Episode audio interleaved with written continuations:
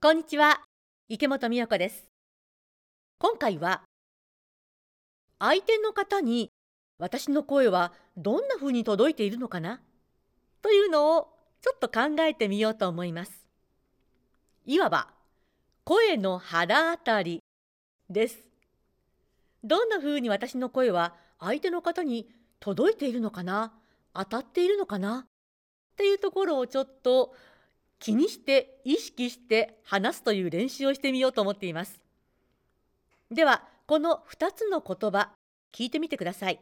あ今から喋るのは水が輝いてくる。短い文章です。いきます。1つ目。水が輝いてくる。次。これです。水が輝いてくる。違いました？違いました。さあ何が違ったのかななんですが意識が前にあったか後ろにあったかの違いでした。ではもう一度やってみましょう。意識が前にあります。水が輝いてくる。次後ろにあります。水が輝いてくる。微妙ですかね。違いましたかね、えー、撮ってる私としては後でもっぺん録音を聞かないと本当にできてるかどうかわかんないとかなんですけども。まあ進めます。初めの意識が前にあるとちょっとダーンってダーンってくる感じしませんか？また不思議な擬音をつく使っておりますが。で昨日セミナーにお越しの方はちょっとトゲがある感じがするっておっしゃっていました。なるほどね。ちょっとクサってくるようなドンってくるようななんかそういう圧力があるというかそんな感じがします。で後の方はどういうイメージかというと丸い感じがする遠くから来ている感じがするというようなそんなことをおっしゃっていましたね。トゲがあるか丸いかの違いです。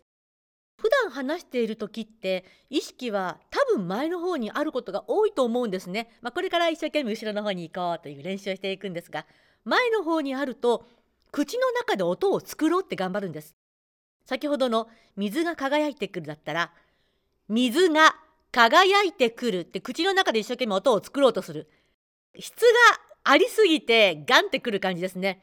それとあの水がのがっていう音これビタク音でがって言うんですけどもがの音が強すぎるととても印象としてはきついなっていう感じになります。ではあえてがを強く言ってみます。水が輝いてくる。これですね。普段やってないからで難しかったですね。そんな感じで、がっていう音が耳にガンってきたり、でガガガガってくる感じがします。このガの音を強く言わないでちょっと力を抜いてみるだけでも印象が変わります。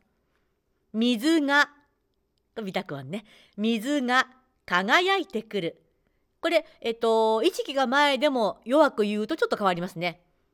水が輝いてくるです。でこれ意識が前にあってがの音をちょっと弱く言いました。では全体的に意識を後ろに置いてがの音も弱く言いますと水が輝いてくるになるわけですね。何が違うかどうすればいいのか。あのこれ何度も言ってると思うんですけども口の中の奥行きのどこで音を作るかの問題です。意識が前にあるか後ろにあるかは口先の方で音を作っているか口の中の奥で音を作っているかの違いが大きくこれで声が大きく左右されるわけですね。前の方だと一生懸命自分が話している感じ。水が輝いてくる。口の中の奥を使うと水が輝いてくる。になるという。なんかできてんのかなこれ。どうかな。ということでございまして相手のことを考えて言葉をバンってぶち当てるんじゃなくって後ろからちょっと遠回りするような感じなんですがぐるっと回後ろからぐるっと回って前に来てその方に届くというようなそうすると声が横から届くような感じがするんですね。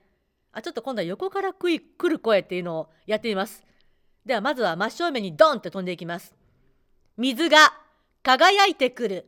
今度は後ろからぐるっと回って、まあ、サークルを作りながらあなたのもとへ届きます。